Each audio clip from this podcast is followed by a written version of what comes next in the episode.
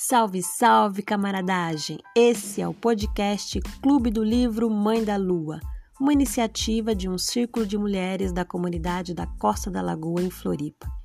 Após um caso de assédio com uma de nós, além de apoio à vítima, nos reunimos para estudar um pouco do feminismo, entender a história das mulheres, como o patriarcado se estabeleceu e nos trouxe até esse mundão com tantas violências e feminicídios.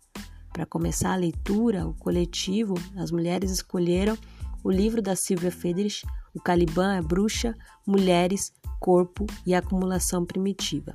Teremos novos episódios de segunda a sexta, às nove da manhã, até durarem os estoques de áudio.